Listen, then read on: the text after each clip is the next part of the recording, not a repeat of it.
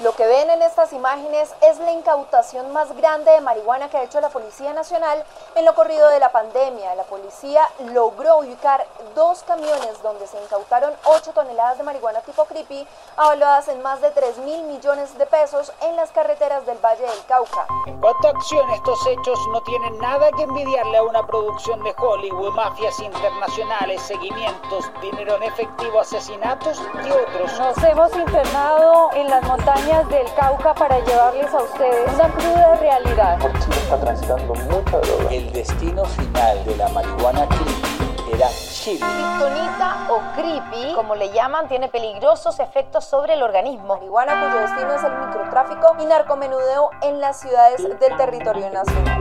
Desde la sala de redacción de La Tercera, esto es Crónica Estéreo. Cada historia tiene un sonido. Soy Francisco Aravena. Bienvenidos.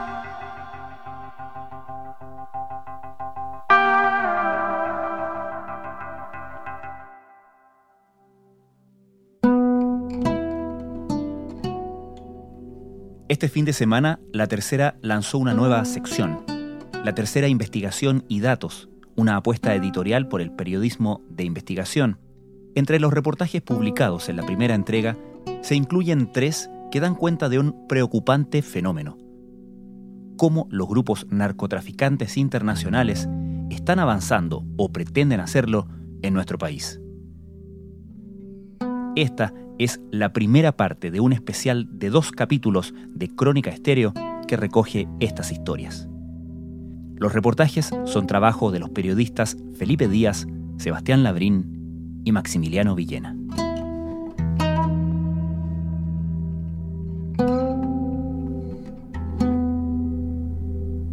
recién llegó el creepy era mucho más efectivo que el porro. Por ejemplo, yo de porro consumía tres a cuatro veces al día y con el creepy fumaba una o dos veces y ya con el mismo estado o quizás más. Era mucho más fuerte la marihuana. Allá último tiempo a mí me estaba haciendo mal, ya me estaban dando crisis de pánico ya no era lo mismo que por lo que supe yo y porque igual me daba cuenta, eh, al último le estaban empezando a echar pasta base. La empezaban a, mezclarla con drogas más fuertes, más duras, para hacerla más adictiva. Ángelo Enríquez tiene 32 años y empezó a fumar marihuana a los 12. Hoy habla desde un centro de rehabilitación en Pirque sobre un tipo particular de droga, la que lo hizo tocar fondo y lo mandó a buscar ayuda, la marihuana creepy por ejemplo, ya fumaba una vez y ya después quería más. Y aunque queda, aunque siempre fue el mismo estado, no, no, no que hay más, más volado porque fumáis más, sino que te manteníais, pero lo que sí que te pedía, te pedía era como una droga dura. Quizás esa es la primera consideración que hay que tener en cuenta cuando hablamos de la marihuana creepy.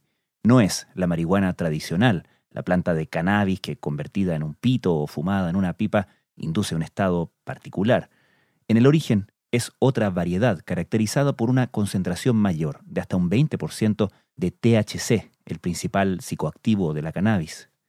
En el destino, sin embargo, es más que eso, o menos. La mezcla que permite hacer rendir la droga y venderla a un precio más bajo es lo que hace de lo que en las calles se conoce como creepy una mezcla más tóxica, más barata y más adictiva. Yo que me acuerdo la primera vez que la consumí fue en la población en Castillo y mi primo me dijo, ¿sabes qué hermano? Llegó una marihuana que pero es súper, bueno, es totalmente lo que uno busca. De, las 15 lucas que te valía un gramo de, de cogollo, compraba y 3 gramos de creepy, que, que, de repente te dejaba hasta más, hasta más, era más efectivo. Es fuerte. Yo veía amigos caer al suelo, veía amigos que, por ejemplo, fumaban y tomaban y empezaban a vomitar o empezaban, no sé, pues tenían alucinaciones, como le digo a varios, a mí ya último me, está, me estaban dando crisis de pánico, me empezaban a sugestionar, empezaba a muchas cosas.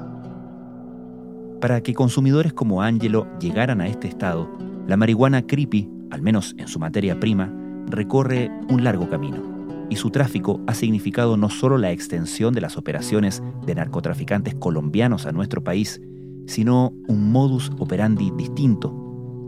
Todo comienza en Colombia, particularmente en el Valle del Cauca.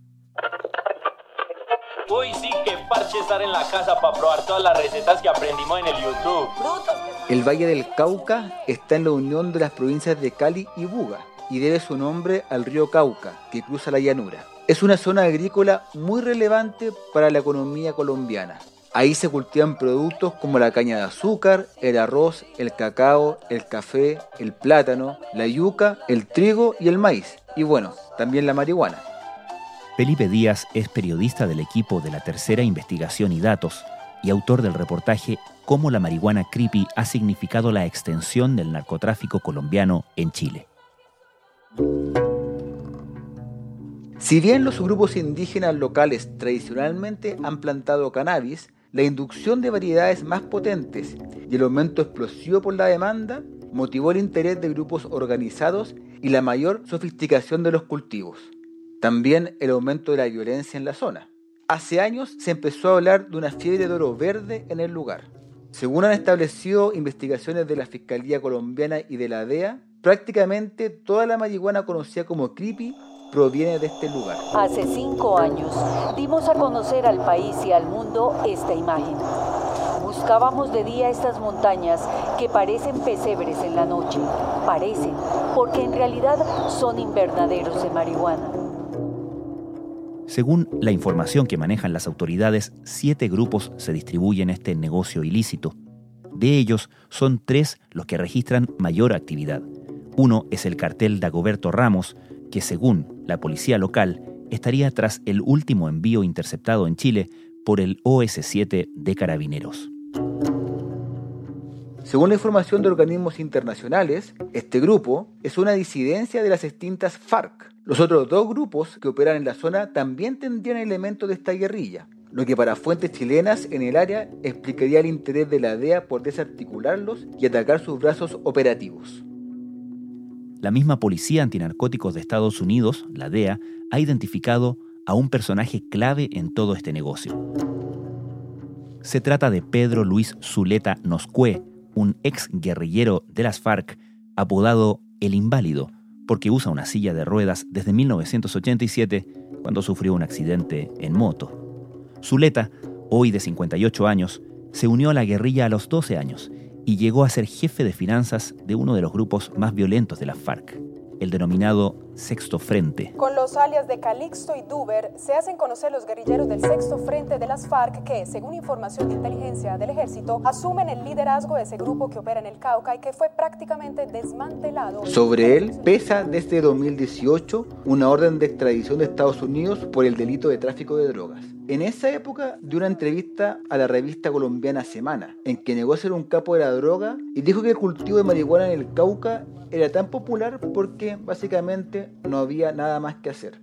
Los que han estudiado el fenómeno cuentan que las bandas que operan en el Cauca deben contar con su permiso para cultivar y que éste les pide una especie de peaje si desean sacar la droga del territorio. Manejamos el territorio de aquí en el norte del Cauca lo que pasa en el Valle del Cauca es, por supuesto, solo el inicio de esta historia que termina en las calles de las poblaciones de las ciudades chilenas con narcotraficantes menores ofreciendo una versión más barata y tóxica de la mercancía. En el camino pasa por Ecuador y Perú y entra principalmente por el límite terrestre norte de Chile. El periplo tiene sus riesgos y por lo tanto sus ganancias. Una vez en Chile, alguien recibe ese cargamento y comienza a distribuirlo. Alguien como El Morado, por ejemplo. Es el apodo de Jafer Steven Rusinque, un ciudadano colombiano cuya presencia en Chile fue advertida por la DEA a la policía chilena. Rusinque tenía un muy bajo perfil, conducía un auto muy sencillo, un Chevrolet Spark, y operaba una oficina comercial de intercambio de divisas de Western Union en Santiago Centro. Según la DEA, él había recibido un cargamento de drogas el 8 de marzo y desde entonces lo estaban siguiendo. El OS-7 de Carabineros continuó con el seguimiento y una semana después lo detuvieron junto a otras dos personas.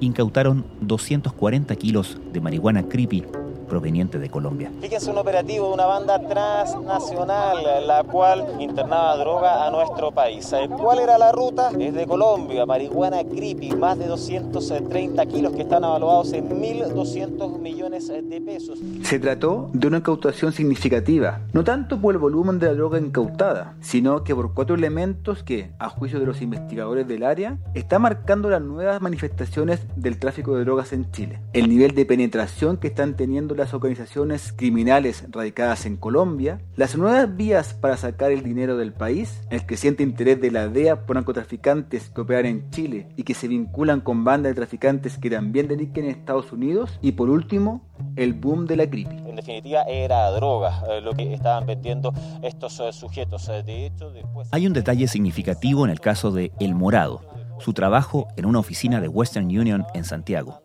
Detengámonos un minuto ahí.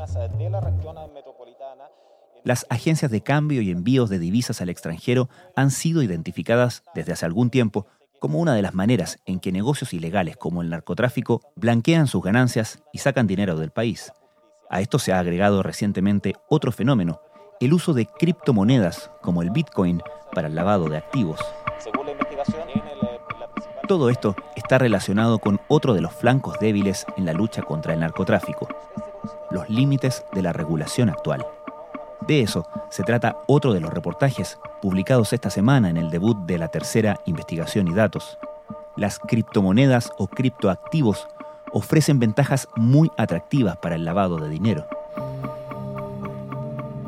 Bueno, ofrecen una serie de ventajas. Para partir, las criptomonedas operan en medios que dificultan su identificación y trazabilidad, sobre todo el tema de la billetera digital, ¿no? Más allá de las transacciones. Además, solamente operan en medios digitales, es decir, el dinero en ningún momento se hace físico, lo que por supuesto hace más difícil establecer rutas para su seguimiento.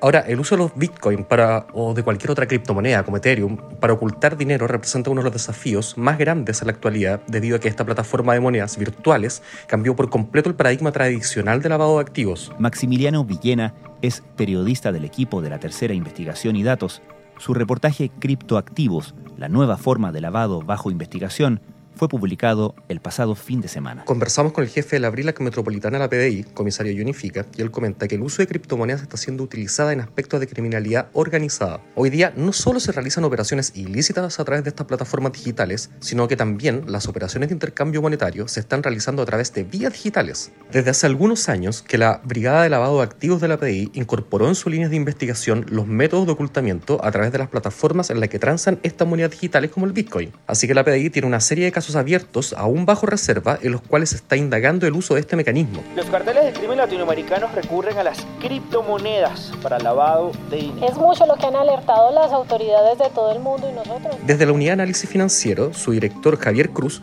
reconoce que el tema les preocupa y que es necesario avanzar en la regulación de los activos virtuales, tanto en su uso como los proveedores que manejan dicho negocio. Dicen que el uso de Bitcoin para lavar dinero está aumentando particularmente entre bandas como el cartel Jalisco Nueva Generación y el cartel de Sinaloa del Chapo Guzmán. La Unidad de Análisis Financiero, o UAF, es una repartición pública creada en 2003. Su misión es prevenir e impedir la utilización del sistema financiero y otros sectores de la actividad económica para la comisión de delitos de lavado de activos y financiamiento del terrorismo. Las diversas empresas de esta área deben informar a esta repartición sobre cualquier actividad sospechosa. En el caso específico de las empresas que operan con criptomonedas, estas no están completamente reguladas. El primer paso en esta dirección se dio en 2018 cuando el Servicio de Impuestos Internos emitió una circular en la que establecía el pago de impuestos por la ganancia de capital entre compras y ventas. Así, se obligó a las plataformas a enviar al Servicio de Impuestos Internos el detalle de las operaciones realizadas por sus clientes. Y este año la Comisión para el Mercado Financiero en febrero publicó una propuesta donde pretende más o menos rayarle la cancha a la industria y establece una serie de requisitos eh, y de inscripciones que deben cumplir eh, todas las fintech, ¿no? Eh, y dentro de las fintech, por supuesto, están estas plataformas. Sin embargo, por ahora estas entidades no están obligadas a informar a la unidad de análisis financiero.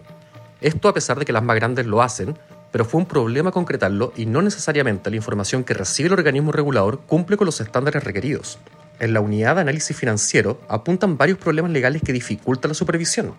Por ley, la UAF solo puede fiscalizar a 38 actividades detalladas en la ley, por lo que las compañías de criptoactivos inscritas como casas de cambio o empresas de transferencia de dinero solo pueden ser fiscalizadas en cuanto a esas actividades, pero no la transaccionalidad de sus monedas virtuales. Las criptomonedas más usadas son el Bitcoin y el Ethereum, y en el país existen varias plataformas que ofrecen transacciones en este mercado. Una de ellas es Buda.com, creada en 2015. Según la misma empresa, entre los cuatro países donde operan han transado en total más de mil millones de dólares, y solo en lo que va de este año suman 600 millones de dólares. Otra empresa importante en este mercado es CryptoMarket, que comenzó a operar en 2016 y que según la empresa ha transado 1.500 millones de dólares en total. Solo este año suman 785 millones de dólares. En otras palabras, el volumen de las transacciones en criptomonedas se ha disparado en 2021. Esto hace que su poca regulación sea aún más relevante cuando se trata de perseguir delitos como el lavado de dinero. Las principales empresas que transan criptomonedas dicen que también están preocupadas del tema y que aunque no están obligadas a informar al UAF, han intentado contar con una mayor supervisión. Rafael Meruane de CryptoMarket cuenta que en 2016 trataron de inscribirse voluntariamente en el registro de la UAF, pero hubo varios problemas porque no existía el código legal para hacerlo. De hecho, detalla que la mayor cantidad de lavado de activos se hace en efectivo y con moneda extranjera, y que hasta ahora ninguna empresa de Bitcoin en el país ha sido descubierta o le han pillado algo relativo al lavado de activos. De hecho, en esa línea dice que sus protocolos establecen que cualquier persona que quiera transar más de 800 mil pesos mensuales debe acreditar cierto salario y además no aceptan cuentas bancarias innominadas. El CEO de CryptoMarket dice que han tenido casos de personas sin profesión que transan cantidades extrañas de dinero y es en ese momento cuando reportan inmediatamente a la unidad de análisis financiero. Samuel Cañas, de Buda, dice que cuentan con un manual y procedimientos de prevención de lavado de activos y financiamiento del terrorismo junto con un modelo de prevención de delitos certificado por un auditor independiente, y al mismo tiempo están inscritos ante la unidad de análisis financiero. El narcotráfico es, por definición, un negocio internacional, y por eso es habitual que las instancias de coordinación entre policías y fiscales de distintos países compartan información y procedimientos para perseguirlo. También es habitual, como sabemos, que la Policía Antidrogas de Estados Unidos, la DEA, opere particularmente en Latinoamérica, la fuente de la oferta para su inagotable demanda. Por eso es revelador que la DEA esté detrás de operaciones relevantes contra el narcotráfico en Chile. Señala cómo nuestro país ha adquirido mayor relevancia como campo de acción de los narcos internacionales en el último tiempo. Fue una advertencia de la DEA la que llevó a la detención de El Morado y la incautación de 240 kilos de marihuana creepy procedente de Colombia, de la que les contábamos hace unos minutos. También fue un mensaje de la DEA la que llevó a la detención en Chile de dos presuntos miembros de la organización narcotraficante creada en 1989 por Joaquín Guzmán Loera, el Chapo Guzmán, el cártel de Sinaloa. Supimos que una pareja de mexicanos que pertenecía a esta organización estaban detenidos en cárceles chilenas. No es sencillo acceder a tanto detalle porque estas investigaciones por ley de drogas principalmente se mantienen bajo reserva, pero en mi trabajo pude confirmar que se trataba de un hombre y una mujer, que eran dos hermanos, que se llaman Ricardo Salazar Tarriba y Yolanda Salazar Tarriba. El periodista Sebastián Labrín es parte del equipo de la tercera investigación y datos. Su reportaje El caso que revela los tentáculos del cártel de Sinaloa en Chile fue publicado en la tercera.com y la tercera sábado. Ellos fueron formalizados el 11 de marzo y el delito que le imputó la fiscalía en ese entonces fue tráfico de drogas y asociación ilícita, y luego fueron trasladados a módulos de alta seguridad. Un dato interesante que salió de esta investigación es que aun cuando los arrestos no se habían realizado en una audiencia pública ni el caso había sido cubierto por la prensa nacional, una de las primeras visitas que recibió Yolanda Salazar Tarriba dentro de la cárcel fue el de una funcionaria consular, específicamente de la jefa de sección consular de México, Norma Ramírez. Esa funcionaria es la que contactó horas más tarde, pero vía telemática, a Ricardo Salazar Tarriba. Confirmé esto con el consulado mexicano en Santiago, donde explicaron que los funcionarios consulares mexicanos tienen la facultad, de acuerdo con la Convención de Viena sobre Relaciones Consulares, de realizar visitas o hacer entrevistas a sus connacionales que están privados de libertad. Además, eh, aclararon que la visita al penal de mujeres donde está recluida Yolanda Salazar, se realizó en momentos donde no había cuarentena en esa fecha específica.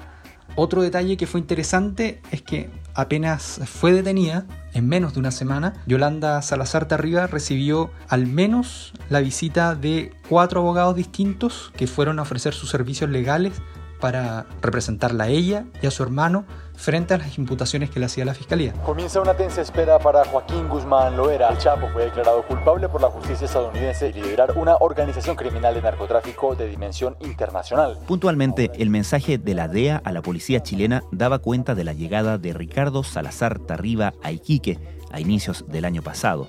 Salazar Tarriba arrendó un departamento en la zona de la costanera en esa ciudad y comenzó a familiarizarse con el territorio.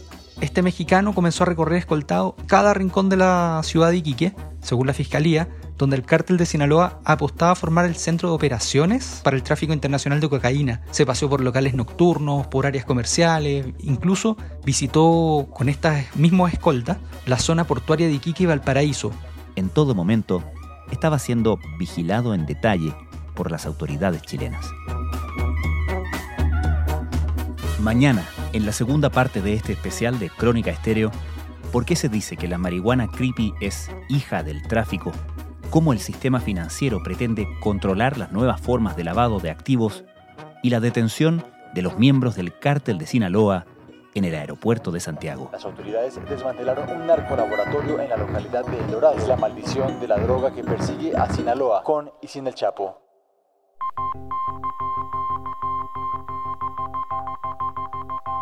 Crónica Estéreo es un podcast de La Tercera. La producción es de Rodrigo Álvarez y la edición de quien les habla, Francisco Aravena. La postproducción de audio es de Michel Poblete. Nuestro tema principal es Hawaiian Silky de Sola Rosa, gentileza de Way Up Records. Nos encontramos mañana con un nuevo episodio de Crónica Estéreo, el primer podcast diario de actualidad de Hispanoamérica.